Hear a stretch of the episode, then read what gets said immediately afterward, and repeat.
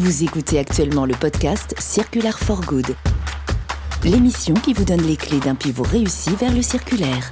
Un programme animé par Aurélien Goyer.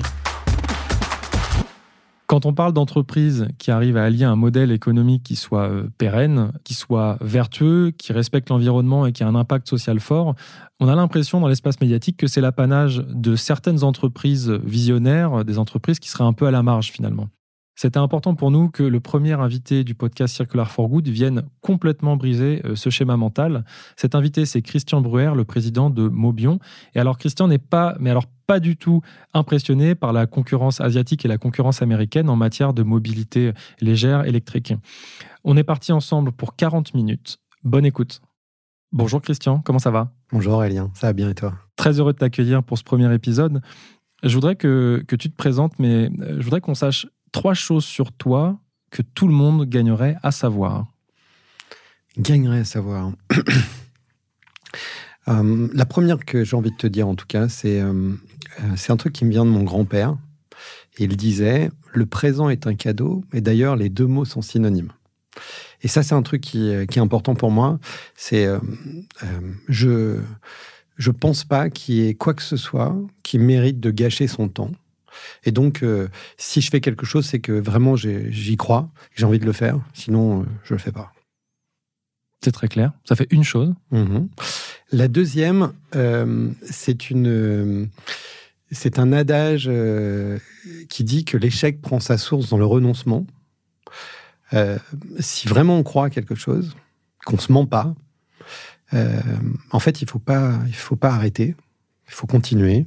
Il faut s'entêter parfois faut euh, euh, accepter d'être euh, considéré comme ridicule ou considéré comme dangereux ou considéré comme comme à côté de la plaque.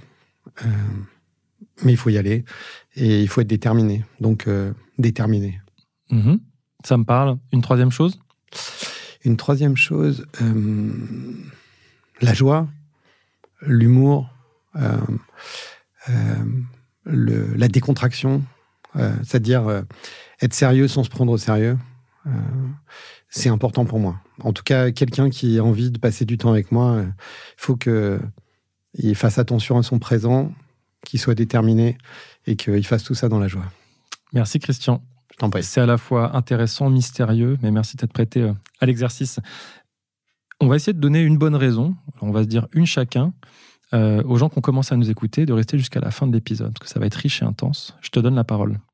Alors, c'est ce que je t'ai envoyé hier soir, euh, comme je, t'expliquais. Euh, c'est une phrase et elle est liée, elle est liée au, à l'industrialisation en France.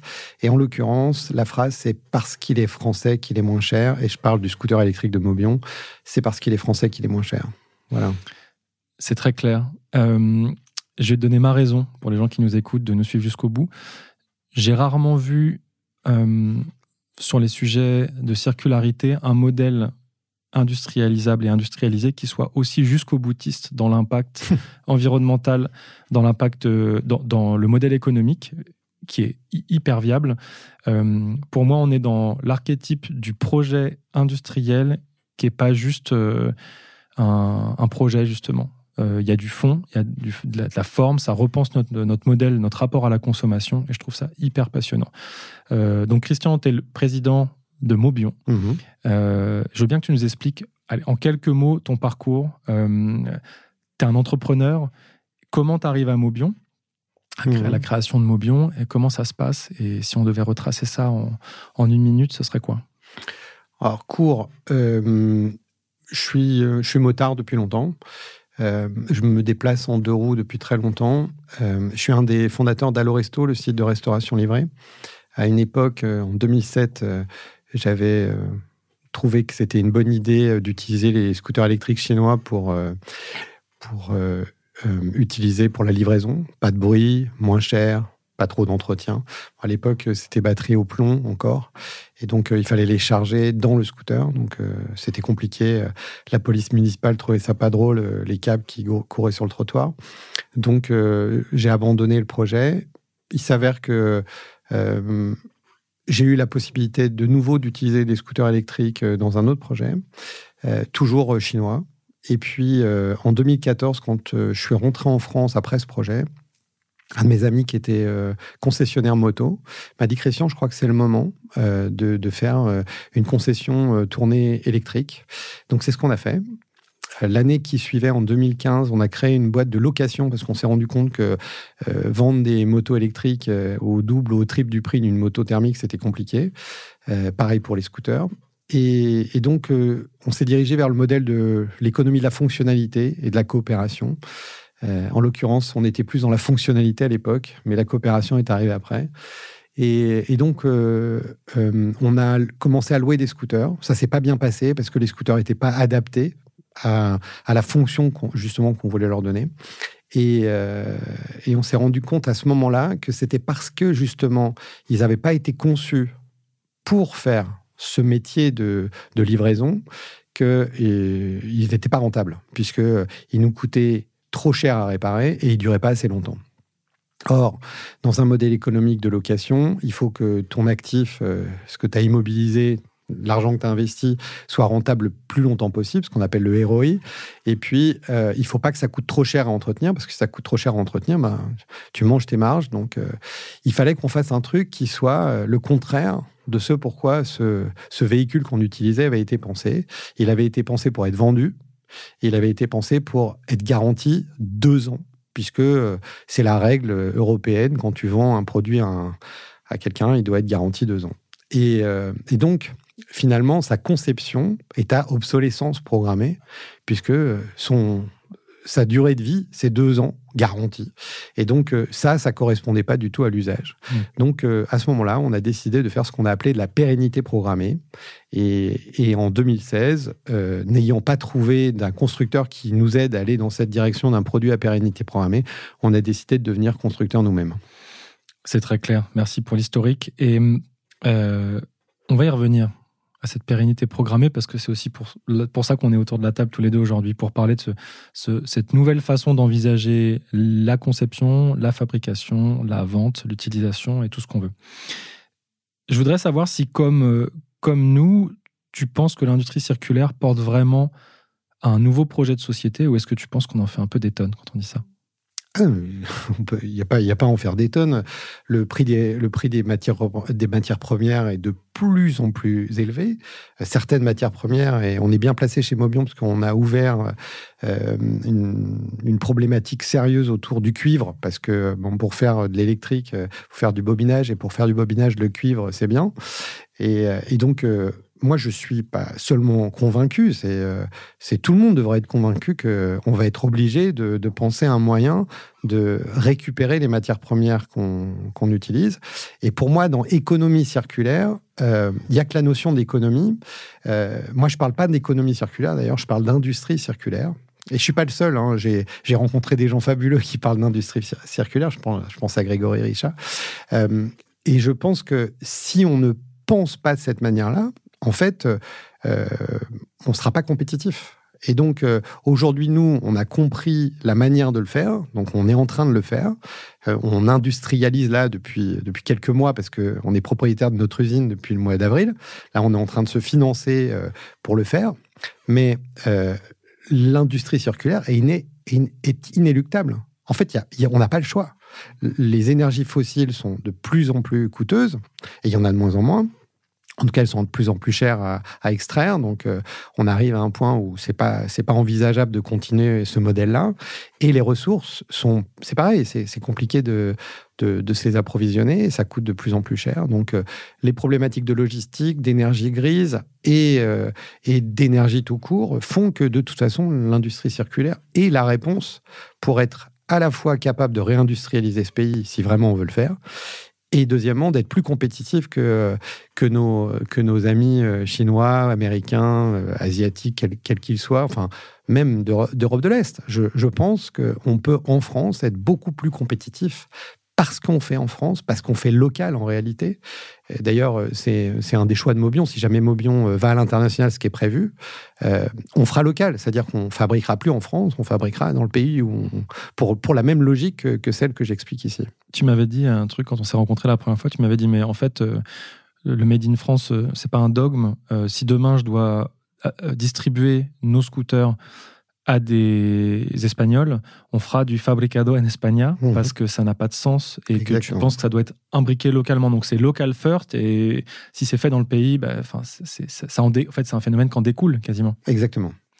Euh, tu as parlé de compétitivité, je voudrais qu'on en parle maintenant, pour la simple et bonne raison que j'ai j'ai l'impression que hum, la compétitivité internationale, c'est un espèce d'édifice gigantesque derrière, der- derrière lequel, pardon, on, parfois certains entrepreneurs peut-être se cachent euh, en disant de toute façon, c'est pas possible de tout avoir. On peut pas avoir le beurre et l'argent du beurre, on peut pas être et compétitif et vertueux. Euh, et à ce titre, bah, on va continuer à être compétitif comme on le faisait il y a 10 ans, 20 ans, 30 ans. Qu'est-ce que tu as envie de leur répondre à ces gens-là? Euh, bah, il faut sortir de la boîte. Le, les échecs, euh, c'est-à-dire euh, chercher à être plus fort euh, pour prendre la place de l'autre, c'est peut-être pas la bonne solution. Peut-être que la bonne solution, c'est de jouer au jeu de Go. Alors, c'est marrant parce qu'on parle des Chinois et on va leur apprendre à jouer au jeu de Go. Ça peut être un peu prétentieux vu comme ça. Mais, mais je pense que la solution est là. Euh, dans mes études, j'ai euh, appris euh, ce qu'on appelle l'analyse stratégique concurrentielle. Et, et c'est du jeu de Go, c'est-à-dire analyser une situation pour comprendre comment on peut arriver à prendre les places où il n'y a personne pour faire le moins d'efforts marketing possible. Et puis, et puis surtout, trouver un moyen pour que les inconvénients deviennent des avantages et que le marché s'adapte en fait à cette nouvelle euh, situation pour que ce soit possible en fait d'être plus compétitif. Et en l'occurrence, euh, par le modèle que, que je vais présenter, enfin les, les choses qu'on a mises en place chez Mobion, on se rend compte que bah oui, c'est possible. Super. Bon, je crois qu'il est temps de, de rentrer dans le vif du sujet. On va essayer. On s'est toujours dit que sur ce podcast, on proposerait euh, l'analyse de la situation, mais qu'on voudrait montrer à d'autres entrepreneurs euh, comment ça se passe Mhm. concrètement pour leur donner envie de, de suivre ce chemin-là. Si on se focalise euh, sur le modèle que proposent euh, les équipes de Mobion, co- comment tu le décrirais? Tu as parlé de pérennité programmée, qui est un, bon, évidemment quelque chose qui est complètement autonomique à cette obsence- obsolescence pardon, programmée dont on parle beaucoup.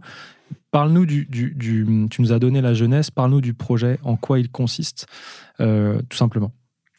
Alors, euh, très simplement, euh, quand, quand on a pensé économie circulaire, tout de suite, quand on parle d'économie circulaire, ou même d'industrie circulaire, les gens pensent au recyclage.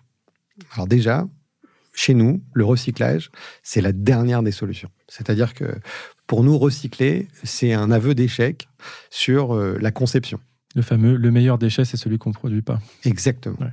Et donc, euh, euh, l'ensemble des équipes de, de Mobion, que ça soit à l'électronique, à l'informatique, euh, à la mécanique, euh, enfin, quel que soit euh, le rôle de, de ceux qui pensent euh, la M1 de Mobion, c'est il faut que ça soit démontable, il faut que ce soit réparable, et il faut évidemment que ça soit recyclable en toute fin quand on n'a plus le choix euh, que de faire du- du recyclage. Mais le recyclage, c'est vraiment la dernière étape, la toute, toute dernière étape. Parce que si on la met trop tôt, il faut être conscient du fait que recycler, même si c'est très vertueux, c'est beaucoup, beaucoup d'engagement d'énergie, puisque la logistique, la destruction de la forme de la matière, très souvent, euh, les modes de conception font que la matière, elle est liée tout ce qui est embouti, tout ce qui est collé, tout ce qui est soudé, fait que euh, bah, c'est très difficile, euh, même peint, enfin, tout- tous les process, en fait, euh, ont tendance à, à faire ce qu'on appelle, euh, de, à rendre le downcycling, c'est-à-dire qu'on ne- on n'est plus capable de réutiliser la matière telle qu'elle était originellement, donc on va être obligé de l'utiliser dans des, dans des, dans des euh, moyens qui seront moins vertueux, enfin, moins, de moins bonne qualité. Et donc, du coup, c'est très important de penser démontable. On, appelle ça le design for disassembly ou le design démontable en français, qui permet de pouvoir désassembler un sous-ensemble intégralement pour pouvoir recycler l'ensemble des, éléments qui, qui le sont. Mais dans un premier temps, avant de les recycler, si on les a pensés dès la première vie pour faire en sorte qu'ils soient réutilisables, eh bien, euh, c'est beaucoup mieux. Euh, pour, pour, euh, pour donner une, une image de ça, dans n'importe quel produit ou sous-ensemble euh, si tu le regardes, tu vas t'apercevoir que cohabitent des composants qui, par nature, n'ont pas la même durée de vie. Parce qu'il y en a qui sont en métaux, d'autres qui sont en plastique, d'autres qui sont des roulements ou des connecteurs. Et donc, forcément, tout ça, ça, a une durée de vie différente. Nous, on a pensé... Euh, par la remanufacturation, ce qu'on a appelé notre nomenclature à pérennité programmée, c'est-à-dire qu'on a classé euh, les composants dans cinq catégories différentes qui ont des durées de vie qui vont de 4 ans à 20 ans. Et donc, euh, ceux qui ont une durée de vie de 20 ans vont être démontés pour pouvoir être réassemblés dans un nouveau sous-ensemble qui sera réutilisé dans un produit pour un nouveau contrat. Et je dis bien un contrat, puisque chez Mobion, on ne vend pas, on loue, on vend l'usage. Alors on, peut être amené de temps en temps pour des raisons euh, euh, administratives de budget à vendre quelque chose, mais on le vend toujours avec un contrat de rachat, c'est-à-dire qu'il y a une consigne, une valeur résiduelle. Donc euh, notre client s'engage à nous le rendre en fin de vie, ce qui permet d'abord de le recycler parce qu'on a un outil industriel qui est prévu pour ça.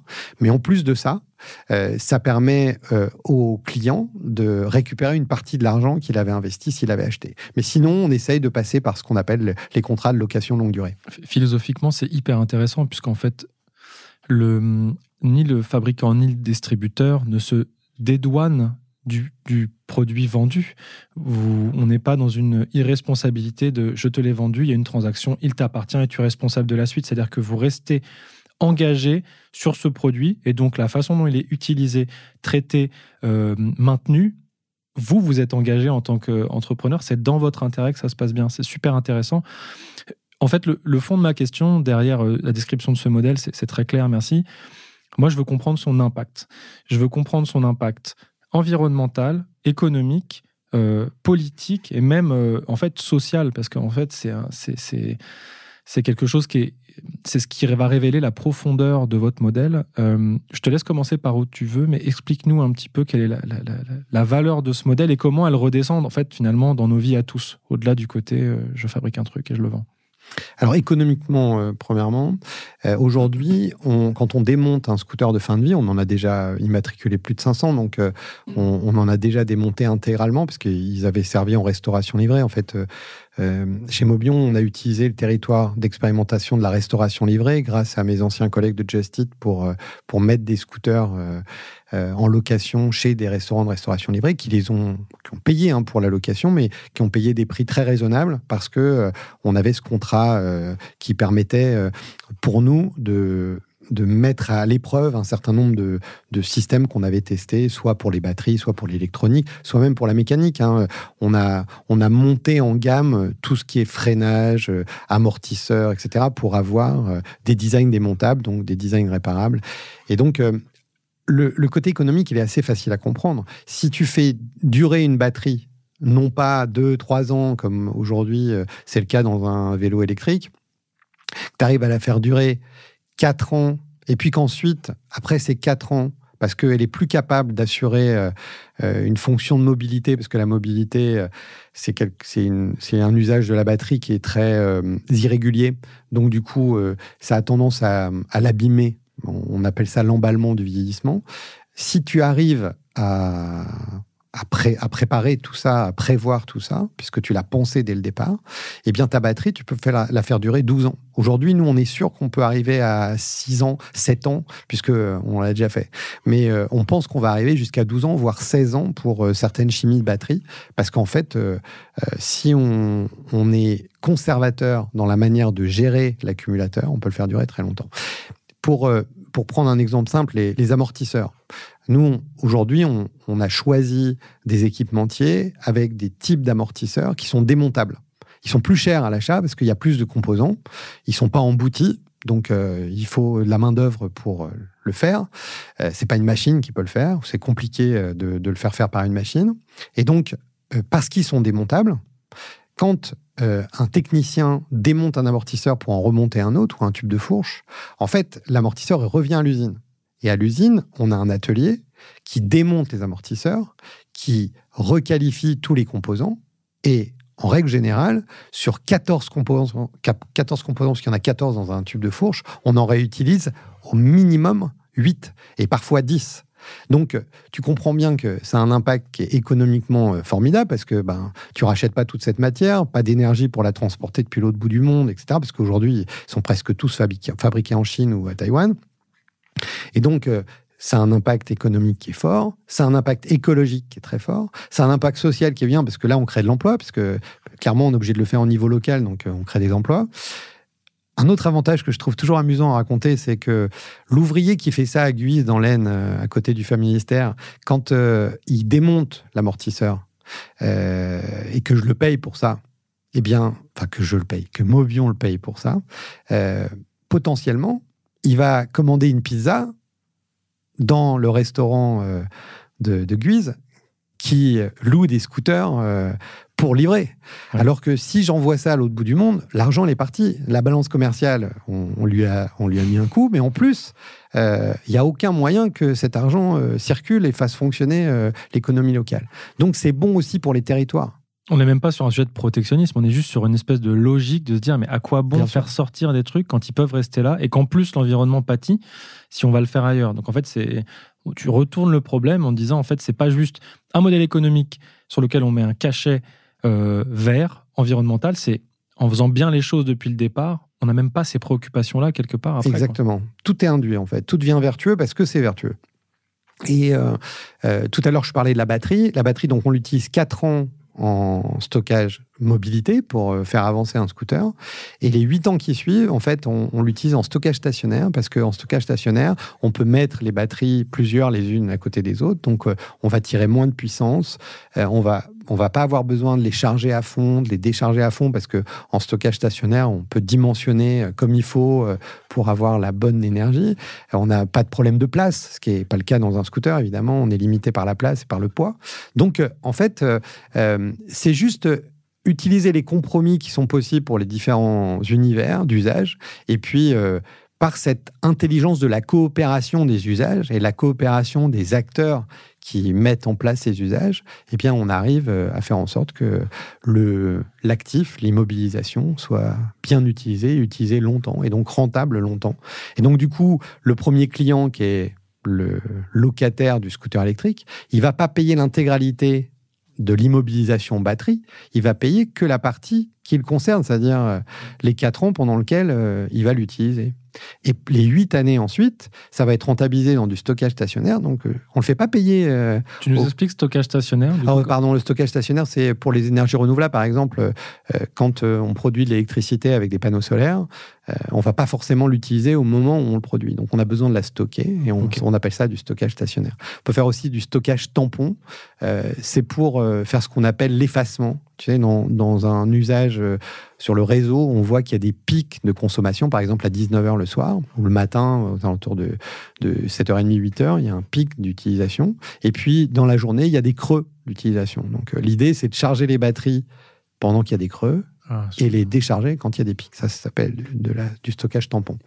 Avant qu'on continue sur le modèle social, qui est un des trucs qui m'a pas mal marqué euh, quand on s'est rencontré la première fois, je voudrais me mettre dans les chaussures d'un entrepreneur moi, quand j'entends tout ça et ton modèle que je trouve hyper abouti, euh, alors euh, euh, au risque de sembler naïf, on a l'impression que vraiment toutes les cases de ce qu'on pense, toutes les cases qu'on imagine quand on pense à un business vertueux sont cochées.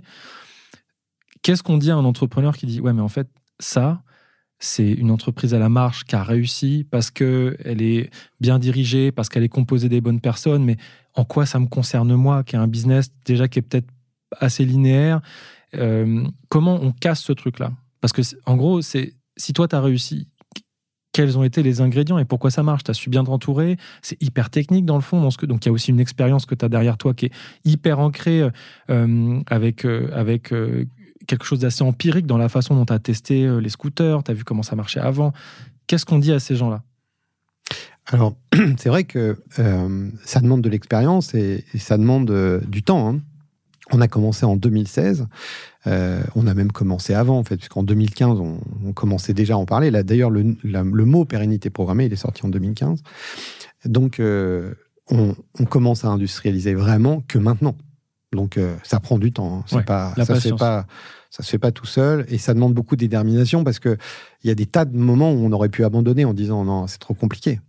je me souviens les premières fois qu'on a essayé de réparer des moteurs parce que euh, on a fait un design démontable, mais en fait, c'était pas si facile que ça à démonter. Il a fallu, il a fallu refaire des modifications, réimaginer des systèmes pour que ce soit de plus en plus efficient parce que bah, si tu passes autant de temps, que, tu dépenses autant en masse salariale qu'en ressources, alors ça peut avoir un du sens hein, parce que le prix des ressources va augmenter certainement. Et donc du coup euh, il y a quand même intérêt à conserver la, le composant. Mais euh, si c'est pas évident économiquement tout de suite, c'est vraiment difficile à vendre. Or, nous, c'est évident économiquement tout de suite. Parce que euh, réparer un moteur, par exemple, pour le reconditionner ou le remanufacturer, ça coûte entre 3 et 4 fois moins cher que d'en acheter un nouveau. Donc là, c'est évident dès le départ. Donc là, il n'y a, pas de question. Les batteries, c'est pareil. Les faire doubler leur durée de vie ou tripler leur durée de vie, euh, évidemment, c'est évident tout de suite. Il n'y a pas de difficulté. Sur euh, certains composants, c'est moins facile. On essaye de trouver des moyens. On n'a pas fini, hein. on continue. Euh, c'est l'amélioration continue de faire de la pérennité programmée. Mais du fait qu'on est dans cette logique d'économie de la fonctionnalité et de la coopération, en fait, il n'y a pas de raison pour qu'on soit moins compétitif que l'économie linéaire. C'est pas possible en fait. On ne peut être que plus compétitif. Je te donne un exemple, le, le, bobinage moteur qui est du cuivre. On sait, j'en ai parlé tout à l'heure, le cuivre, euh, ça commence à être compliqué. On l'a prévu pour qu'il soit démontable et réparable. Ça veut dire qu'on va pouvoir le garder 20 ans. Il y a des agriculteurs qui diront euh, Moi, j'ai des moteurs électriques, euh, je sais même pas, c'était mon grand-père qui les avait, je je sais même pas quel âge il a ils, ont un siècle, les moteurs. En fait, ça peut durer très longtemps, un moteur électrique. Il y a très peu de frottement. Donc, si tu changes les roulements, euh, ça repart euh, tout, de suite. Euh, avant, il y avait des balais. Nous, on n'a même plus cette problématique de frottement avec les balais, puisque c'est des moteurs brushless, ça veut dire sans balais. Et donc, aujourd'hui, ça vraiment, ça a une durée de vie, c'est impressionnant. Et donc, le, le, bobinage moteur, en gros, il nous coûte à peu près 200 euros. 200 euros, si je l'amortis sur 20 ans, ça veut dire que chaque année, c'est 10 euros de dotation annuelle aux amortissements. Si je suis obligé de le vendre, le moteur, c'est 200 euros, il faut que je prenne une marge. Donc, je vais le vendre au moins 270, 300. Euh, Donc, le prix de mon moteur dans mon scooter, ça va correspondre à 300 euros. Quand je le loue, c'est 10 euros par an. C'est-à-dire que c'est même pas 1 euro par mois. La dotation aux amortissements. C'est-à-dire que même si je double le prix de ma dotation annuelle aux amortissements, je le mets à 2 euros. Même si je le quadruple, je suis encore à un prix qui est tellement bas que la compétition, euh, elle, est, elle est ingérable pour euh, mes concurrents qui font de l'économie linéaire. Ce qui ne marche pas si tu ne le fais pas en local, ce qui ne marche pas si ton modèle n'est pas bien pensé dès le départ. Donc Exactement. Ok. Là, on est en train de trouver des moyens pour euh, optimiser encore ça. Il s'avère que nous, on est dans une région où il y a beaucoup de chômage c'est assez compliqué de faire venir des gens parce que on n'est pas, c'est pas une, région qui est il euh, n'y euh, a pas de grande ville. Euh, c'est compliqué de, faire venir des gens, des ingénieurs, des choses comme ça. Donc, on, a pris notre partie de ça déjà depuis très longtemps. En fait, même avant le Covid, on était tous en télétravail. On est une, entreprise qui a quasiment pas de bureau. En fait, notre bureau d'études, il est virtuel et il est en ligne. Et donc, la problématique des ingénieurs, on l'a résolue comme ça. La problématique des techniciens, des ouvriers spécialisés, des, gens qui vont faire dans l'usine, celle-là, euh, on en a résolu une partie parce que euh, on a recruté les gens de l'usine qu'on a racheté. En fait, on avait fait un partenariat industriel avec une usine qui a été liquidée, et donc on a fait la proposition de racheter cette usine. Ça a pris beaucoup de temps, mais on a réussi à le faire. Et donc on a repris des anciens de l'usine on va en prendre de nouveaux. C'est-à-dire, il y en a encore qui, sont là et qui cherchent du travail. Donc, dès qu'on va avoir les moyens de les recruter, on va le faire parce qu'ils ont des savoir-faire pour euh, les machines qui sont dans l'usine, qui, est, merveilleux. Ils habitent là-bas. Ils... habitent là-bas. Alors, pour le coup, en plus, ça, c'est la, région est, géniale, s'appelle la Tirache. C'est hyper beau, c'est hyper vert. Euh, les gens sont charmants, mais vraiment, hein, c'est, euh, je dis pas ça parce que j'y vis en ce moment. C'est, vraiment un endroit qui est génial. En plus, on a la chance d'avoir le Famille-Ministère à côté de nous. Je sais pas si tu as déjà entendu parler du Famille-Ministère de Guise, mais c'est un endroit qui est merveilleux, qui qui est chargé d'histoire, euh, le palais social de Godin, enfin c'est un truc, euh, ça donne envie. Hein. Et donc, euh, bref, les gens qui sont là-bas, ils veulent pas partir. Donc, c'est chouette parce qu'on va pouvoir les former et les garder. Parce que dans certaines grandes villes, c'est un peu le problème. C'est tu formes des gens et puis après, ils s'en vont. Parce qu'ils trouvent mieux ailleurs. Nous, normalement, ça, on ne devrait pas avoir le problème. Il y a un ancrage. Il y a un ancrage. Donc, on s'est dit, ce qu'on va faire, c'est que puisqu'il y a du chômage, on va créer un chantier d'insertion. En fait, c'est venu un peu par hasard. On a reçu des gens qui avaient besoin de place pour leur chantier d'insertion, qui s'appelle Recycle Jouet. Et ça nous a donné des idées. Et avec eux, on a commencé à travailler sur est-ce qu'on pourrait pas faire un, chantier d'insertion, de mécanique et de réparation cycle? Est-ce que ces gens-là pourraient pas nous aider à démonter les scooters ou démonter les sous-ensembles Et puis peut-être même demain les remonter? Et puis finalement, est-ce que on ferait pas sur place un site opéré avec euh, un centre de formation carrément Donc maintenant, on est en train de travailler sur un village AFPA sur place. Il y a la PFA, euh, la plateforme pour l'automobile, qui collabore avec nous pour nous aider dans ce sens-là. Et donc, euh, maintenant, on est en train de, communiquer. On, on, est même intervenu à, à, à l'UTC à Compiègne. On, travaille avec l'Université de Versailles. Académique, euh, politique, collectivité, monde du privé, tout le monde bosse ensemble. Et c'est un des points communs des régions qui, qui marchent bien aujourd'hui en mmh. termes d'industrie. C'est qu'en fait, tous les acteurs locaux collaborent en fait hyper bien ensemble. Donc là, c'est ce que, une dynamique que vous insufflez. Ouais, en, en fait, c'est parce qu'on avait besoin. encore une fois, c'est pas un choix de départ. C'est euh, on a besoin d'une solution parce qu'il nous faut du monde pour, euh, pour démonter et remonter ces scooters. Parce qu'on a besoin de plus de salariés que quand euh, on fait un, un, CKD ou un SKD avec, avec Taïwan ou la Chine. Euh, forcément. Donc, puisqu'on fait, on fait tout. on fait 73,3%. Aujourd'hui, on a, on a le label Origine France garantie. L'AFNOR est venu nous, euh, nous auditer, euh, pas que nous d'ailleurs, parce qu'ils ont audité aussi les usines avec lesquelles on travaille pour les cartes électroniques notamment. Et donc, on est à 73,3% de prix de revient acquis en France. C'est quoi votre objectif là dans les 5 ans? C'est quoi le vous voudriez enfin, Le 100% est toujours l'objectif. je ne me rends pas compte. je me rends pas bien compte de est-ce que 73 c'est très haut C'est très haut, ouais, déjà. Ouais. c'est très haut. On était à 68,9 avant d'avoir cette usine. On est passé à 73,3. donc ça évolue. Euh, ça a évolué. Euh, là, les nouveaux modèles de scooters sur lesquels on travaille, qui sont en fait, c'est le même scooter. C'est juste qu'on est en train de changer la structure. Aujourd'hui, on a un cadre tubulaire et le cadre tubulaire, c'est adapté à un moteur thermique. Ça n'a aucun sens pour un moteur, pour un scooter électrique. Donc, on est en train de faire ce qu'on appelle un châssis caisson. Et ça, on va pouvoir le faire intégralement dans l'usine de Guise. Donc, du coup, ça va faire monter euh, notre euh, partie acquise en France, au-delà de 80%, euh, c'est sûr. Euh, je ne sais pas si on arrivera au 100% un jour. En tout cas, on va y travailler sérieusement. Puis, euh, j'espère que Nicolas Dufour, que la BPI, enfin tous ceux qui prônent pour le Made in France vont nous y aider. On, collabore beaucoup avec les forces françaises de l'industrie moi, j'espère qu'il y a d'autres entrepreneurs qui vont, réindustrialiser en France euh, sur ce modèle d'économie de la fonctionnalité et de la coopération. En tout cas, s'ils veulent venir nous voir, on les accueillera avec plaisir, on leur montrera ce qu'on fait. Et, euh, si on peut trouver des moyens pour fabriquer des pièces aujourd'hui qu'on ne sait plus fabriquer en France, il y a un problème avec les fonderies. Alors, je comprends avec le prix de l'économie qui, qui s'enflamme, le gaz qui est incontrôlable, faire une fonderie, euh, c'est pas simple. Mais, euh, mais bon, j'espère qu'on trouvera des solutions. Euh, nous, on est en train de chercher des moyens de faire du chaud autrement que par le gaz.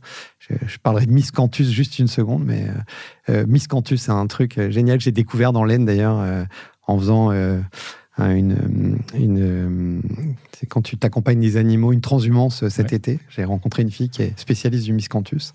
Et, euh, et, a priori, on peut chauffer avec du miscanthus. Alors, on est en train de regarder si euh, on pourrait pas s'équiper, nous, de chaudières au miscanthus pour remplacer le gaz. Et puis, côté énergie électrique, évidemment, on va mettre, on a 24 000 mètres carrés de, de, de, locaux. On a à peu près la moitié qui peut être couvert de panneaux solaires. Donc, on va essayer de faire ça. En fait, c'est vraiment un sentiment de recherche absolument permanente et c'est vraiment, j'appellerais ça tout simplement de la créativité. C'est, hyper intéressant. On, se rapproche assez dangereusement de la, conclusion, Christian. Je voudrais qu'on fasse un point sur la partie purement énergétique parce qu'on est dans un contexte où on ne peut pas passer à côté. Quand on pense électrique, euh, véhicule électrique, on pense à beaucoup d'importations qui viennent d'Asie, en effet. Euh, comment vous faites pour, que, pour diminuer le degré de dépendance vis-à-vis de l'Asie sur les sujets de, euh, le sujet de l'électrique, en fait, de vos batteries de manière hyper concrète pour quelqu'un qui n'est pas spécialiste. Moi, j'ai rencontré des gens qui font de la mobilité euh, euh, alternative qui disent que, enfin, depuis la crise, ils reçoivent leur, bloc de batterie quasiment par deux ou trois et qu'ils n'arrivent même pas à tenir leur, leur, livraison parce que tout simplement, ils n'ont pas les batteries. Vous, c'est quoi votre stratégie? Vous les fabriquez comment ces batteries? Elles viennent d'où? Et comment vous allez faire en fait? Alors, la réponse, ça va être la même. Hein. C'est que du fait qu'on a un programme pour les faire durer plus longtemps, déjà, on en a besoin de moins. c'est la première réponse. La, seconde, c'est euh, on a commencé très tôt. Puisqu'on était parmi les premiers à travailler sur cette question de fabriquer nos batteries en France. Donc, euh, on a établi des partenariats avec des fournisseurs d'accumulateurs. Et aujourd'hui, on travaille sur euh, des partenariats qui sont confidentiels, je ne vais pas en parler plus que ça, mais qui vont nous assurer euh, la, partie approvisionnement, même pour des quantités importantes. Parce que on a travaillé très en amont, et puis que cette communication sur euh, le fait de faire durer les accumulateurs, finalement, ça plaît aux fabricants d'accumulateurs pour la com que ça leur apporte. Parce que bah, c'est mes accumulateurs qu'il a choisi pour, euh, pour faire durer Tout ces batteries. Tout le monde s'y retrouve. D'ailleurs, dis-nous un mot. Même si c'est euh, c'est ambigu pour eux, hein, parce que c'est compliqué. Ah oui, bah, si t'en vends moins, changement de modèle. Hmm. moi, quand j'entends parler d'hydrogène, mmh je vois des articles qui disent qu'on va faire voler des avions à l'hydrogène. J'ai l'impression qu'on est sur des cas euh, où finalement on repense pas à l'usage, donc on est sur un truc, bah oui, on peut faire sûrement voler quelque chose avec de l'hydrogène, mais tu m'as parlé d'un truc euh, sur une utilisation qui est un, cas, un, cas très précis de prolongement des batteries. Est-ce que tu peux en parler? Tu as le droit d'en parler? Oui, bien sûr. Qu'est-ce que c'est quoi le rôle de l'hydrogène dans la durée des batteries En fait, euh, Bon, puisque évidemment, on, cherche à rester compétitif et on ne peut pas s'endormir euh, sur euh, quelques lauriers que ce soit, même si on n'en a pas vraiment encore. Hein. On, est, on est vraiment au début de notre aventure. Euh, mais on, a décidé, parce que aussi le Covid nous y a invités, on, était un peu bloqué par dans notre développement parce qu'on était tous bloqués à la maison. Et du coup, euh, est, arrivée cette idée de faire un scooter hydrogène. Donc, euh, on a bossé. Les ingénieurs ont bossé ils ont essayé de réfléchir à comment on pouvait faire un, scooter hydrogène. Et euh, il s'avère qu'on a rencontré un partenaire français qui s'appelle Pragma Industries qui fait un vélo hydrogène, et depuis longtemps, hein, puisque ils avaient équipé le G20 en, je me souviens plus de l'année, 2019, je crois, euh, à Biarritz. Euh, et donc, euh, ils ont un truc qui fonctionne depuis longtemps déjà. Ils ont commencé il y a très longtemps, je crois que la boîte date de 2004. Et ils ont une pile à combustible française. Euh, et donc, du coup, on a décidé de collaborer, puisqu'on est, les, est les seuls en France à avoir redéveloppé notre électronique. Donc, on maîtrise parfaitement euh, la gestion de la batterie, la gestion de, de la conversion de puissance, c'est-à-dire quand on transforme l'électricité euh, de courant continu en courant alternatif, je m'arrête là. et donc, pour pouvoir faire le lien entre l'hydrogène et l'électrique, parce qu'en fait, une pile à combustible fait de l'électricité, hein, avec de, l'hydrogène et de l'oxygène de l'air, on fait de l'eau, et, cette transformation produit de l'électricité. On a, on a fait des tests, donc sur la paillasse, hein, on n'a pas un scooter à proprement dit euh, qui roule à l'hydrogène, mais euh, on a fait fonctionner tout ça ensemble, et on s'est rendu compte d'un truc hyper intéressant, c'est que quand on a une bouteille d'hydrogène, donc qui est disponible à une pile à combustible, sur le scooter, donc mhm. on a le chargeur et l'énergie stockée qui est là. Et bien finalement, on peut la faire démarrer un peu quand on veut. Et donc on n'est pas obligé de décharger intégralement la batterie comme on le fait en électrique, puisqu'on a besoin de capacité. Euh, et on n'est pas obligé de la charger non plus intégralement. Et il faut savoir qu'avec une batterie, si on reste dans sa zone de confort, c'est-à-dire on la charge pas trop, on la décharge pas trop, mais on, peut faire beaucoup plus de cycles. Donc on peut ah, l'utiliser pendant beaucoup plus longtemps. Et donc on s'est rendu compte que l'hydrogène était très intéressant pour la commodité, parce que charger une bouteille d'hydrogène, ça prend quelques secondes, deux minutes, euh, c'est vraiment très rapide, alors que charger une batterie, c'est plusieurs heures. Même, même si avec les techniques d'aujourd'hui, on commence à charger très vite les batteries, mais en fait, ce qu'on voit, c'est que quand la batterie n'est pas thermorégulée, la charger vite, c'est impossible, parce qu'elle chauffe trop et, du coup, on l'abîme très vite. Et donc, euh, ce système de pile à combustible et d'hydrogène euh, embarqué fait que euh, c'est un système qui est très vertueux et qui peut durer très longtemps. Et donc, pour la pérennité programmée, c'est parfaitement éligible. Donc euh, je sais que beaucoup de gens pensent que l'hydrogène pour la petite mobilité, c'est aberrant. Mais en réalité, quand on regarde de plus près, bah, c'est pas si aberrant que ça. Et euh, ça peut très bien fonctionner dans un modèle d'économie de la fonctionnalité et de la coopération. Pareil. Euh, pas pour vendre et, commercialiser et ne pas récupérer en fin de vie, en fin de contrat. C'est vraiment dans, dans, cette idée de de faire de la remanufacturation, ce qu'on fait euh, chez Mobion. Voilà. Ce que je trouve hyper intéressant avec mes mots, c'est que je. On oppose très souvent euh, technologie de rupture et, innovation incrémentale. Hmm. Et je trouve que vous êtes un mélange des deux, parce qu'on a l'impression que vous avancez touche par touche, de manière euh, opportuniste aussi, au sens pour moi positif du terme, et que le modèle est un modèle de rupture, mais qu'il est mélangé avec une innovation un peu de tous les jours, qui est très présente dans votre état d'esprit. Et en fait, vous vous saisissez de certaines choses que vous ramenez dans un modèle qui est certes nouveau, et je trouve ça euh, tout à fait passionnant. Ce que je te propose, Christian, on a beaucoup parlé, essayons de résumer en en, allez, on se dit en deux minutes ce qu'on s'est dit euh, euh, tout simplement sur le modèle euh, et, un peu les grands, les grands aspects phares que tu voudrais souligner auprès d'autres entrepreneurs industriels qui se lancent dans une aventure, dans une aventure de création. Ok. Je veux reprendre un truc sur. c'est parce qu'il est français qu'il est moins cher, je dis tout à l'heure. Aujourd'hui, un scooter électrique avec une batterie et un chargeur chez Mobion pour faire euh, un parcours de l'ordre de 50 km par jour, c'est-à-dire quelqu'un qui va travailler et qui revient. Ça coûte 59 euros hors taxe par mois. Mm-hmm. Et ça, c'est le scooter le moins cher du marché euh, à puissance et capacité euh, égale, si tu mm-hmm. compares sur le marché aujourd'hui, c'est le moins cher. Et c'est moins cher qu'un véhicule thermique, c'est moins cher qu'une mobilette. Et quand tu roules pour 100 km, tu vas payer 50 centimes d'électricité.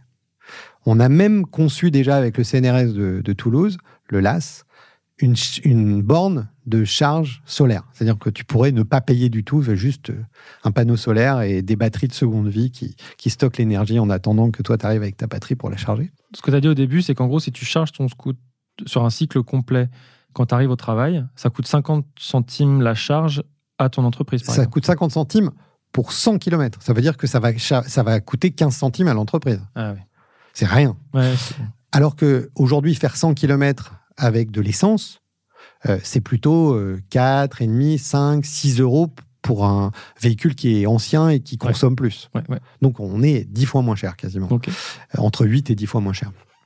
Donc euh, ça, c'est juste pour dire ça. Et du coup, quand on s'est rendu compte de ça, je me suis dit, mais pourquoi je vais aller me battre contre les concurrents chinois qui, sont extrêmement puissants, on va, on va aller équiper nos territoires. En fait, il y a 13% des gens qui vivent en milieu rural qui possèdent un équivalent 50. Mais ils sont presque tous thermiques. Donc ces gens qui n'ont pas de pouvoir d'achat, ils, sont obligés de payer de l'essence. Ouais. Alors que nous, on pourrait leur offrir un moyen d'avoir un véhicule électrique au prix d'un thermique et ensuite faire euh, les économies de pouvoir d'achat euh, qui sont possibles. Donc on a décidé de se rapprocher de toutes les missions locales de mobilité en France. On a déjà fait un partenariat avec WeMove. On est en train de travailler avec d'autres qui, euh, qui, qui, assurent des missions locales de mobilité, notamment des fédérations. on, est en contact, on n'a pas encore d'accord, mais on est en contact avec Agiles et avec Mobine, qui sont deux autres organisations qui gèrent des garages solidaires, les loueurs solidaires, etc. Et, donc, on va proposer nos scooters à nos jeunes qui savent pas comment aller faire leurs études euh, dans l'école qui est trop loin parce que ben leurs parents ne peuvent pas les amener, il n'y a pas de transport en commun et donc euh, ils sont obligés d'aller dans le lycée d'à côté alors que euh, ils auraient voulu c'est pas ce qu'ils voulaient faire. Et donc ça j'adorerais pouvoir faire ça. Donc on est en train de le faire, on a appelé ça Solidarmob. Et évidemment, ça, ça va être aussi à disposition, Solidarmob, de gens qui viennent d'avoir un contrat de travail, c'est-à-dire euh, un CDD ou une intérim, et ils n'ont pas de ces... un chiffre qui est fou que vous, m'avez dit, le nombre de personnes qui ont déjà refusé une offre d'emploi faute de moyens de déplacement. Ah mais c'est colossal. En fait, euh, personne n'a conscience de ça. WeMove a, a sorti une étude. C'est 13 millions de gens en France, 27,6% de la population qui ont des problèmes de mobilité.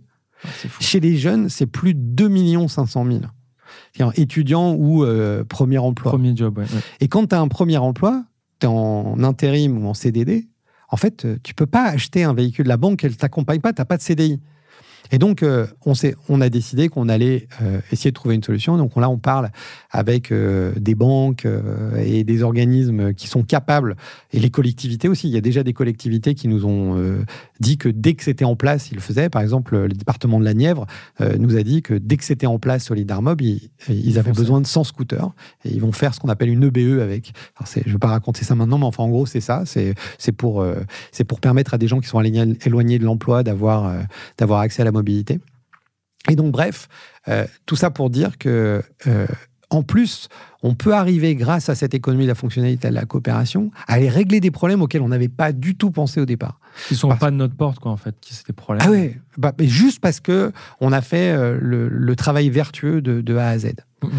Alors, juste pour répondre à ta question, j'étais euh, euh, à Saint-Étienne début octobre et j'étais aux, universités de l'économie, de la fonctionnalité et de la coopération. Et là, il y a des gens donc, qui sont venus voir, parce que j'ai témoigné sur, sur Mobion, et il y a des gens qui sont venus voir en me disant, mais comment est-ce que je pourrais faire ça, moi, dans mon domaine? Moi, Je dis, bah, je sais pas, qu'est-ce que vous faites? Et je me souviens d'une discussion avec une femme que j'avais trouvée vraiment charmante, qui fabrique des LED. Euh, et, donc, euh, je lui dis, bah, c'est qui tes clients? Alors, elle, elle m'explique et, elle me dit, bah, je fais beaucoup de, magasins, de magasins qui, euh, qui, qui ont besoin d'éclairage pour leurs vitrines. Je dis, mais les vitrines, ça change souvent. Ah ouais, c'est vrai. Je dis, mais pourquoi tu ne penses pas des systèmes de LED qui sont réutilisables et donc plutôt que de les vendre, tu les louerais et tu mets exactement le même système en place et tu collabores avec ces gens-là. Ils vont pouvoir changer leurs vitrines plus souvent, ça va développer ton business tu ne perdras pas d'argent, et eux, ils vont payer moins cher, ils seront contents, tu vas gagner des parts de marché. Elle, a, commencé à regarder, je vais créer une société pour faire ça. En fait, je pense que tout le monde, à son niveau, peut essayer de réfléchir quelque chose qui soit économie de la fonctionnalité et de la coopération, c'est-à-dire euh, switcher de l'économie linéaire à cette euh, économie de la fonctionnalité, parce que, euh, en fait, il il faut pas penser circulaire dès le départ. Le circulaire s'impose à, ton modèle économique. C'est qu'il est plus rentable. C'est parce que tu es circulaire que tu es plus rentable. Voilà. C'est une conclusion qui est relativement parfaite, je trouve. Je sais pas. Christian, il va me rester à, te remercier. C'était euh, absolument passionnant. Merci d'avoir partagé tout ça avec nous. J'espère que ça donnera envie à d'autres gens de se, de se euh, plonger dans ce sujet. Euh, je vais parler sous ton contrôle, mais j'imagine que tous les entrepreneurs peuvent aussi prendre contact avec toi pour essayer de ah euh, pour, pour, pour, filer un petit coup de pouce, partager de l'expérience, etc. Où, est-ce qu'on peut te suivre? Et puis où est-ce qu'on peut avoir des news sur, sur les grandes actus de Mobion? Bah, Mobion.fr. Euh, Laetitia, qui est une de mes associées qui est en charge de la communication, est extraordinaire. Elle tient le, le, site à jour. notre LinkedIn aussi est tenu à jour. Euh, ensuite, euh, mon téléphone est disponible. Alors évidemment, je peux pas. Je peux pas faire comme de Coné Garcia et donner le téléphone en live. non, non, c'est pas drôle. Euh, mais en tout cas, voilà. Et puis, et puis venez visiter l'usine. Hein. C'est ouvert. Il y a des tas de gens qui viennent. Le mercredi, on fait des, des repas, le, déjeuner de, l'équipe. Donc, on déjeune tous ensemble le, tous les mercredis midi. Et souvent, j'invite des gens pour venir de l'extérieur. Ça permet de rencontrer l'équipe et de faire une visite en même temps. C'est sympa. On peut être ces invités, s'être invité. Donc. Sans problème, avec très plaisir. Bien. Bon, merci Christian. À très bientôt. Merci Aurélien. Cette émission vous a été proposée par Industrie for Good et OPO.